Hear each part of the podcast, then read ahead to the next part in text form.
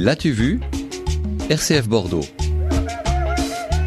On regarde le monde avec euh, des images, des bulles, un peu de texte. La bande dessinée du jour, Claire Villecosic, nous plonge au milieu d'une chenille. Et oui, une chenille humaine. Certains l'appellent le mille pattes, d'autres la regardent s'allonger de jour en jour.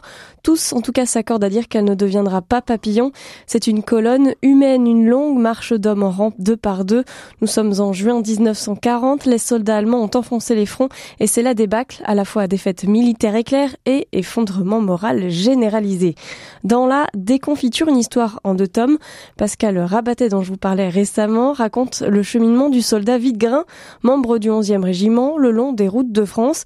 Il reste en arrière pour signaler le trou provoqué par un obus allemand. Résultat, il perd son régiment et se retrouve avec d'autres soldats perdus aussi sur la route du front. Conscient que ça tourne au vinaigre, je ne vais pas courir après la ligne de front, parti comme c'est, c'est elle qui va venir à nous, souffle l'un des soldats, professeur dans le civil. Dans sa marche, Videgrin croise aussi des charrettes. C'est l'exode pour des milliers de familles qui entassent enfants, vieillards, matelas et quelques souvenirs sur des transports de fortune avant de prendre la route. Ah, elle est belle, l'armée française, lui souffle-t-on en passant. Ben justement, on la cherche, répond Videgrin.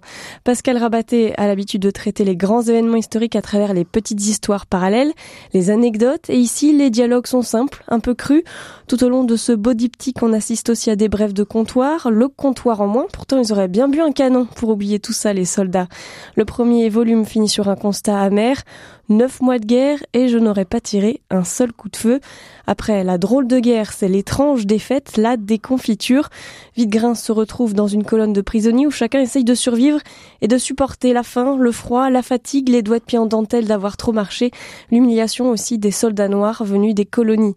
Pour Videgrin, comme pour d'autres, l'attente et l'incertitude sont insupportables, alors il essaye de s'enfuir, il essaye même plusieurs fois plusieurs chenilles. Donc, dans euh, cet album, un mot du graphisme C'est un dessin crayonné en noir et blanc qui croque les trognes sans concession. On savoure le beau trait de Rabatel là encore. Ça donne une patine un peu à tous ces soldats perdus, un peu tous les mêmes, un peu tous héros, un peu tous lâches, apeurés en tout cas l'idée d'aller à la mort, pour certains, ou juste de quitter leur village. Siji, pauvre petit bonhomme qui est mort d'avoir perdu ses habitudes, diront les soldats en enterrant l'un des leurs. Alors si le contexte est dramatique, Rabaté a su en tirer une puissance, une compassion mêlée à un courage tiré du fin fond des godasses trouées de ces soldats exténués et ça rend les scènes touchantes, presque amusantes parfois. Les passages de nuit sont magnifiques, une succession de traits très serrés pour nous faire plisser les yeux nous aussi et pour se frayer un chemin dans l'obscurité.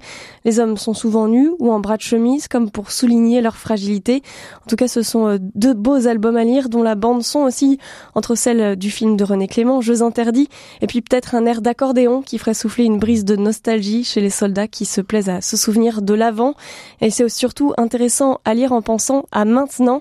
C'est vrai que dans une interview, Pascal Rabaté a raconté que c'est le parallèle avec la situation actuelle qui l'a poussé à dessiner.